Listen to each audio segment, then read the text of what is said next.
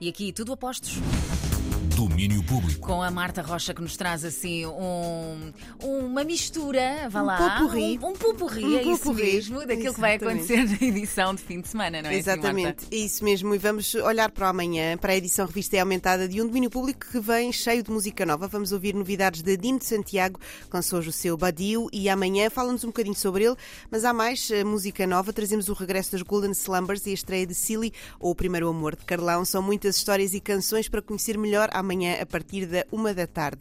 Vamos ter também cinema e falamos da estreia de Serpentário, filme de Carlos Conceição, partiu de uma proposta real da mãe do realizador de arranjar um papagaio que pode viver até aos 150 anos, caso Carlos ficasse com ele no futuro. Desta proposta, diz-nos Carlos, nasceu um filme. Essa proposta foi o gatilho para uma ficção que para mim me serviu de veículo de certa forma para a, viagem que eu achava que o filme precisava de ser. Viagem essa que eu, que eu creio que é a viagem por si, o filme é essa viagem, ou seja, a, a intenção do filme é, é que tenha uma, um peso, uma importância física para o espectador mais do que uma narrativa tradicional. E sei que não é propriamente uma, uma proposta muito óbvia para uma primeira longa-metragem, mas é apenas por acidente que isso acontece assim, porque ah, na altura era o filme que eu podia fazer eh, com os meios que não tinha, e foi a primeira e única vez até hoje em que um filme se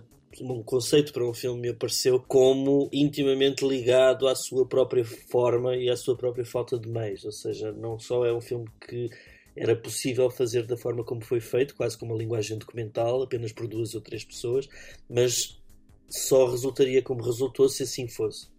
O resultado que pode agora ser visto em sala com o apoio da Teresa, conversa do realizador amanhã com a Teresa Vieira. E na literatura chegou esta semana às bancas o primeiro livro de Noiserve, não é confusão, é mesmo esse. O músico decidiu aventurar-se pela escrita de um livro, uma aventura que surge devido ao que ele diz ser um fascínio criativo. Eu acho que é quando o desafio é um bocadinho diferente que eu, que eu ao dedicar-me a esse novo desafio, que consigo aprender novas coisas. E eu acho que quando criativamente tu gostas de fazer coisas, eu acho que entre fazer música, entre eventualmente poder um dia vir a fazer um filme ou uma curta-metragem, ou eventualmente escrever um livro, neste caso, são áreas que todas elas criativamente me fascinam. E portanto, não acho que seja por terem passado 15 anos que agora estou mais apto ou menos apto. Acho que aqui é uma, é uma, é uma sucessão de circunstâncias que fizeram com que, com que eu lançasse o livro agora. Mas é uma história que tenho estado já a escrever há uma série de tempo, que agora é que fez sentido lançar. Fala-nos David Santos, o homem que conhecemos como Noiserve. Quanto ao livro, chama-se 3 vezes 10 elevado a 8 metros por segundo. É a passagem para texto da fórmula que representa a velocidade da luz. Diz Noiserve que o título foi escolhido em relação com a história que fala da importância de nos vermos uns aos outros. Há mais coisas para contar sobre este livro e quem as traz pela mão é o João André Oliveira, que falou com o Noiserve. O João não nos traz só Noiserve, vai também falar-nos sobre o Ano Zero. Ora, e o que é o Ano Zero? A Bienal de Arte Contemporânea de Coimbra. A meia-noite é o mote para esta Bienal e a Filipa Oliveira, uma das curadoras, explica a inspiração para este tema. Vem da Biblioteca Joanina, que tem uma colónia de morcegos que sai à noite para se alimentar dos bichinhos que comem os livros. Os morcegos ajudam a preservar os livros da biblioteca e a biblioteca ajuda a dar substância a estes morcegos. E esta relação noturna de codependência foi o ponto de partida para nós pensarmos como é que podemos pensar as relações no mundo e como é que podemos olhar para o mundo a partir de outros pontos de vista. O programa do Ano Zero procura ligar-se à fluidez noturna para falar de novas ideias e metodologias para a arte e a sociedade. A premissa, o motivo da divisão do programa e muito mais numa conversa com as duas curadoras da Bienal, Filipe Oliveira e Elfie Turpin, e com o João Oliveira, sobre a Bienal de Arte Contemporânea de Coimbra. É para ouvir amanhã no domínio público a partir da uma da tarde. E neste fim de semana eu vou também agarrar na minha máquina do tempo e voltar à semana passada e à Avenida da Liberdade, em Lisboa, quando aconteceu o Superboc em Stock. Trago entrevistas com o Michael Knight, o homem que subiu a três palcos em dois dias de festival, e com João Não e a Talaia Airlines, dois dos projetos em que El Knight colaborou, além de ter atuado com David e Miguel no sábado.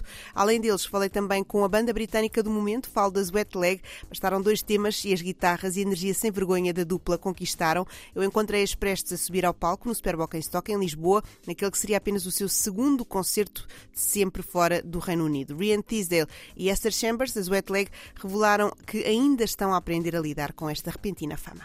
It's been completely unexpected tem sido completamente inesperado, louco e difícil de interiorizar. Acho que ter sido tão bem recebido é esmagador. Yeah, it's been so well received. It's quite overwhelming. Yeah. Yeah, same.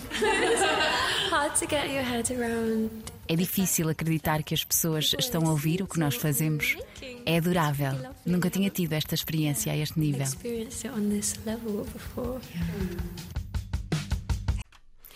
Ui, e lá Oi, foi, este- o, lá foi o som. Era o som de Chaise Longue, o tema que chamou a atenção para a Sweat Leg e que bastou para que começassem a dar concertos pelo Reino Unido e agora também pela Europa. Há conversa com a dupla para ouvir amanhã no domínio público, a partir já sabe da uma da tarde. Olhando para o futuro, na próxima segunda-feira no Teatro São Luís, em Lisboa, acontece uma coisa chamada Filo Lisboa. Isto é uma espécie de festival que dura um dia em que se põem lado a lado as palavras filosofia e criatividade. pensar a filosofia e pensar a arte e tê-las ambas a pensar em movimentos eh, recíprocos. Portanto, tanto a filosofia a pensar a arte como a arte a pensar ou a utilizar filosofia. Há aqui qualquer coisa que tentamos trazer de novo e que é pensar a filosofia como algo que tem espectadores, não apenas leitores, não apenas intérpretes, não apenas, eh, digamos, especialistas, não é? Tem espectadores, espectadores que são eh, espectadores de cultura. Falam dois Andrés, primeiro o Teodósio do Teatro Praga e depois o André Barata, filósofo. Foram os dois responsáveis por desenhar o programa do Filo Lisboa, que começa logo na manhã de segunda-feira com o tributo do Alex Talva Teixeira ao artista e filósofo José Barata Moura. A conversa foi com a Mariana Oliveira. E por fim, Tiago Ribeiro traz-nos uma conversa com uma cantora e compositora folk norte-americana que vai passar por cá na próxima terça-feira para um concerto no cinema Charlot em Setúbal. Chama-se Courtney Marie Andrews. How do you say that? And Antena 3. oh, antenna trace. Okay. Isso. Um, yeah. Um, hi, it's Courtney Marie Andrews. I'm here with you in Portugal on Antenna Trace.